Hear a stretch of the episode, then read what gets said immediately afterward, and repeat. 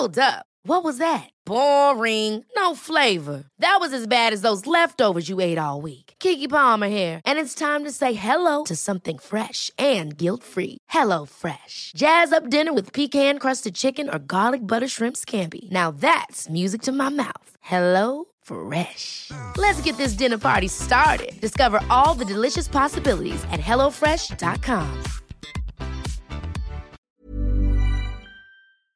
Queridos amigos de TED en Español, ahora que terminamos la primera temporada de nuestro podcast, queremos volver a compartir con ustedes algunos de los episodios que más nos gustaron. Les cuento que estamos preparando la segunda temporada que comenzará en febrero de 2019. Recuerden que si quieren suscribirse al boletín semanal de ideas en nuestro idioma, si quieren ver las charlas de TED en Español o si quieren seguirnos en las redes sociales, pueden hacerlo en tedenespanol.com. Hay canciones que nos cuentan más de una historia. Una de esas canciones es protagonista de la charla de Jorge Drexler en TED 2017. Bienvenidos al podcast de TED en español. Soy Jerry Garbulski. Jorge es músico y poeta y fue el primer uruguayo en ganar un Oscar. En este episodio, Jorge explora la identidad de la música y de las personas con un recorrido que, como sus canciones, nos va a sorprender y dejar pensando.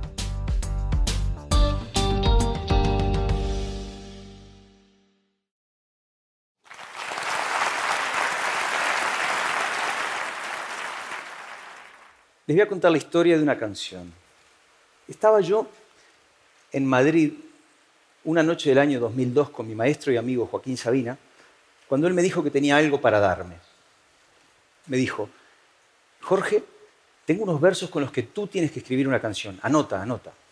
Busqué ahí en la mesa y lo único que encontré fue un posavasos circular en el cual anoté los versos que me dictaba el maestro. Eran cuatro versos y decían así.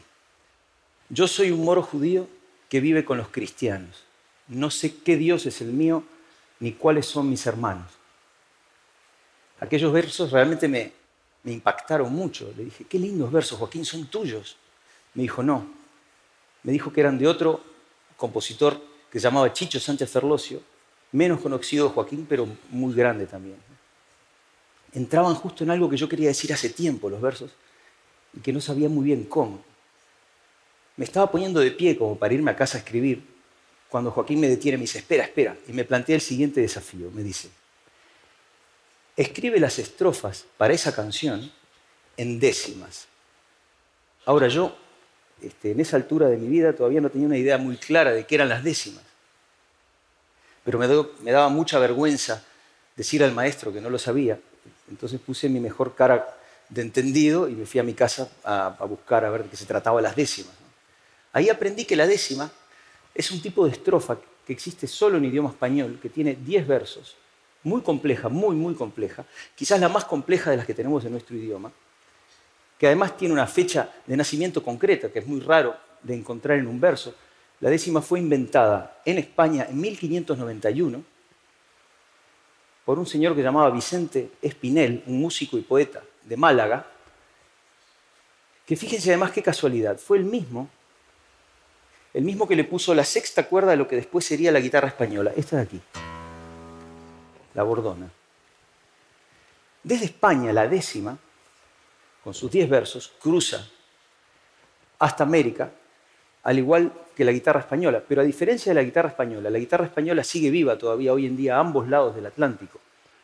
Pero la décima, en el lugar en el que nació, en España, desapareció, se extinguió.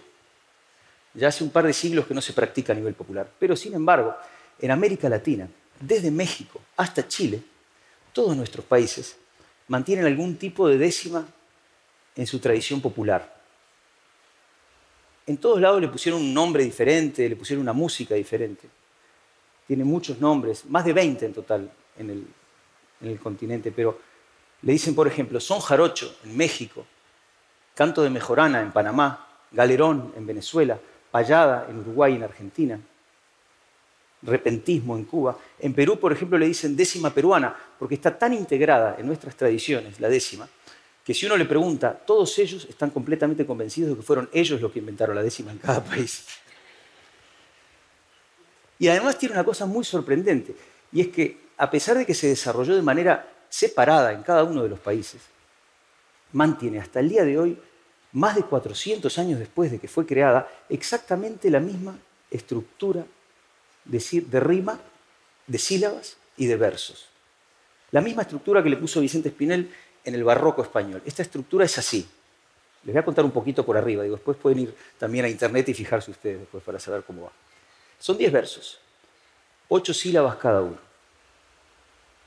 El primero rima con el cuarto y con el quinto, el segundo con el tercero, el sexto con el séptimo y con el décimo y el octavo con el noveno.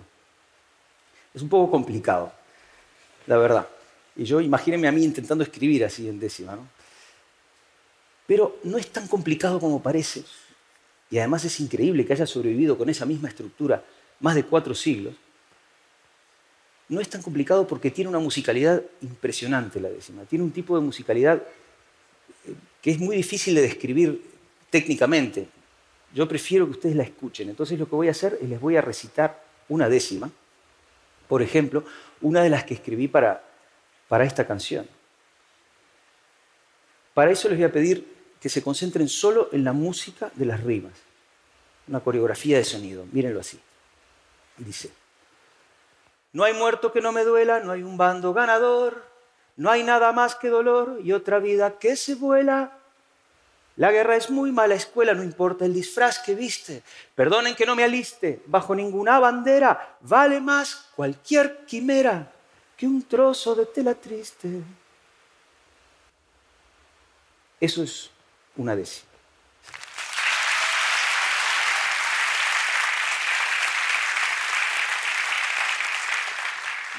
Yo también le aplaudiría a Vicente Espinel porque 426 años y sigue igualita en todos lados. Bueno, escribí tres como esas. Les acabo de mostrar la segunda, porque la primera estaba recién aprendiendo y, la verdad que tiene algunos errores métricos, entonces no sirve para mostrar como ejemplo. Pero esa estaba bien, más o menos. Ahora sí, ¿de qué hablaban? ¿Cuál era el contenido de estas décimas? Yo acababa de volver de dar un concierto en, Israel y, venía muy conmovido por un problema que me toca muy, muy de cerca, que es el conflicto israelí-palestino. Les explico, la familia de mi padre es judía, la familia de mi madre es cristiana no practicante, y yo me crié en una casa donde las dos tradiciones convivían de manera más o menos armoniosa. No era raro ver a mi abuelo judío vestido de Papá Noel, por ejemplo o a mi abuelo no judío en la sinagoga este, con su kippah en las fiestas de la familia, como poniendo la misma cara que entendía que ponía yo cuando me dijo Sabina que, tenía unos versos en décimas para mí. Este, para quien se crea, se cría en un entorno así, es particularmente doloroso ver la dificultad que tienen dos partes de un conflicto de ponerse uno momentáneamente en el sitio del otro. Entonces, sobre eso escribí. Entonces ya tenía la letra, tenía la forma, que era la décima, y el contenido. Pero entonces tenía que escribir la música. También los pongo en contexto. No hacía mucho yo me había ido a vivir desde Uruguay, de donde soy, a España, y estaba con la nostalgia muy a flor de piel, la verdad, como muchos de ustedes que están fuera de sus casas aquí. Y quería que mi canción fuera muy uruguaya, pero así como muy, el género más uruguayo, es decir, la milonga. Ahora, claro, yo había estado estudiando la historia de la décima y después de ver de que todo el mundo reclama la décima como propia, todo el mundo cree que la inventó, decía, me pregunté, ¿qué quiere decir que la milonga es uruguaya? Fíjense, la milonga tiene un patrón rítmico que nosotros los músicos le decimos 3, 3, 2. 1, 2, 3, 1, 2, 3, 1, 2. ¿no? 1, 2, 3, 1, 2, 3, 1, 2, 1, 2, 3, 1, 2, 3. Y tiene un acento característico. Can, can, can, can, can, can, can, can, can, can, can, can. Pero este patrón rítmico característico viene desde África. Ya en el siglo IX se lo encuentran los burdeles de Persia. En el XIII, en España, desde donde cinco siglos después cruza América con los esclavos africanos, mientras en los Balcanes se junta con una escala gitana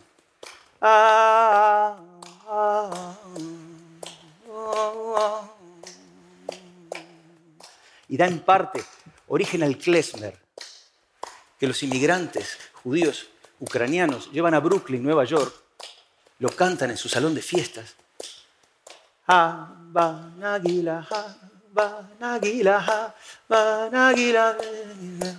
Y su vecino, un niño argentino de origen italiano llamado Astor Piazzolla, lo escucha, lo incorpora y transforma el tango de la segunda mitad del siglo XX con su 1, 2, 3, 1, 2, 3, 1, 2, 1, 2, 3, 1, 2, 3. Taran, tan, taran, tararán, tan, tan, tan, tan, tan, tararán, Tocado además en su bandoneón, un instrumento alemán del siglo XIX creado para las iglesias que no se podían permitir comprar un órgano y que increíblemente termina en el Río de la Plata constituyendo la esencia misma del tango y de la milonga, al igual que otro instrumento igual de importante que el bandoneón. La guitarra española.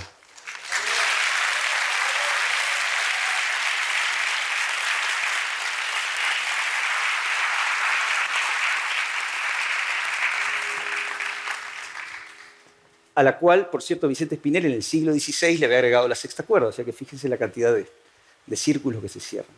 ¿Qué aprendí yo en estos 15 años desde que nació la canción de recorrer el mundo con estos cuatro versos escritos en un posavasos de un bar de Madrid? Las décimas, la milonga, las canciones, las personas, cuanto más uno se acerca a ellas, más compleja es su identidad, más llena de matices, de detalles entendí que la identidad es infinitamente densa, como una serie infinita de números reales, que aunque uno se acerque mucho y la amplíe, no se acaba nunca. Permítame antes de, cantarles la canción y despedirme, este, que les cuente una última anécdota. No hace mucho estábamos en México después de un concierto y como los promotores del concierto me conocen y sabía que era un poco freak de la décima y que a todos lados que voy pregunto por la décima, insisto, para, para escuchar decimistas, me organizaron en su casa un concierto de, show, de, son jarocho. Si se acuerdan, son jarocho es uno de los tipos de, de forma que utiliza la décima en sus estrofas. Cuando los músicos maravillosos terminaron de tocar eso que para mí es maravilloso el son jarocho, la verdad, terminaron de tocar eso así, estaban los voy a saludar muy emocionados y voy a ir yo agradecerles a los músicos por el regalo.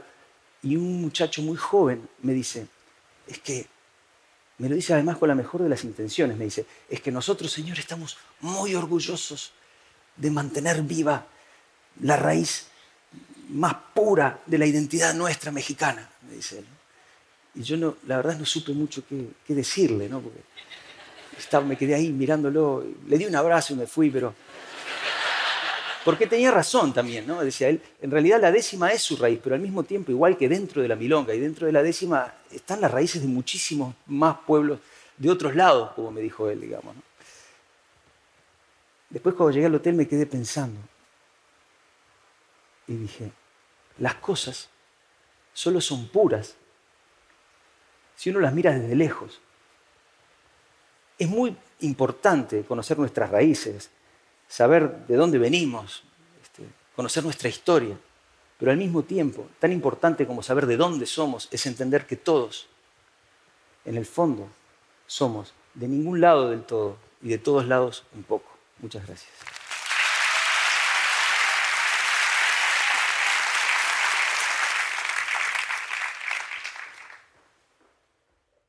Esta es la milonga del moro judío.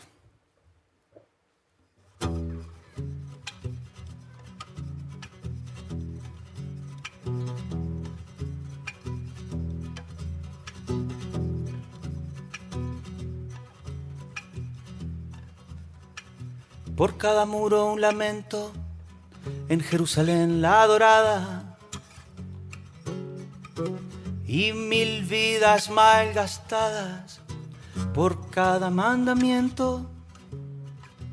Yo soy polvo de tu viento y aunque sangro de tu herida, y cada piedra querida guarda mi amor más profundo no hay una piedra en el mundo que valga lo que una vida.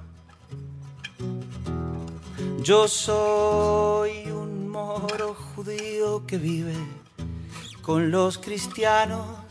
No sé qué Dios es el mío, ni cuáles son mis hermanos. No sé qué Dios es el mío, ni cuáles son mis hermanos. No hay muerto que no me duela, no hay un bando ganador,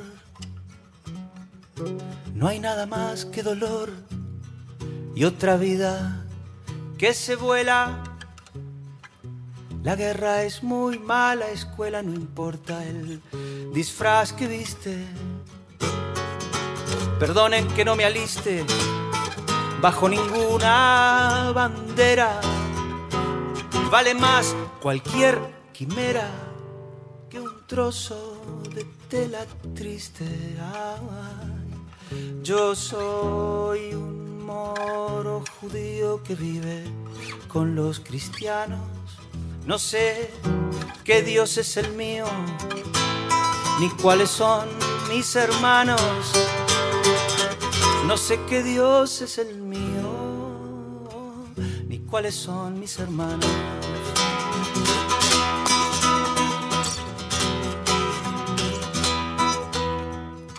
Y a nadie le di permiso para matar en mi nombre.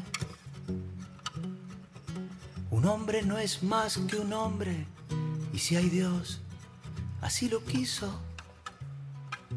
El mismo suelo que piso seguirá, yo me habré ido.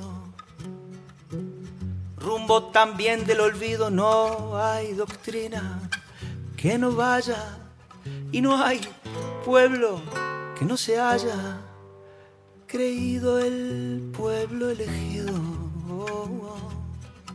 Yo soy un moro judío que vive con los cristianos.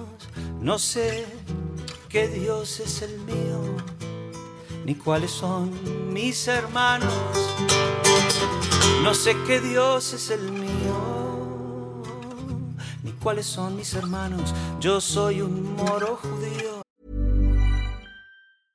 Imagine the softest sheets you've ever felt. Now imagine them getting even softer over time. That's what you'll feel with Bowl and Branch's organic cotton sheets. In a recent customer survey, 96% replied that Bowl and Branch sheets get softer with every wash. Start getting your best night's sleep in these sheets that get softer and softer for years to come. Try their sheets with a 30-night guarantee. Plus, get 15% off your first order at bowlandbranch.com. Code BUTTERY. Exclusions apply. See site for details. Que vive con los cristianos. Gracias.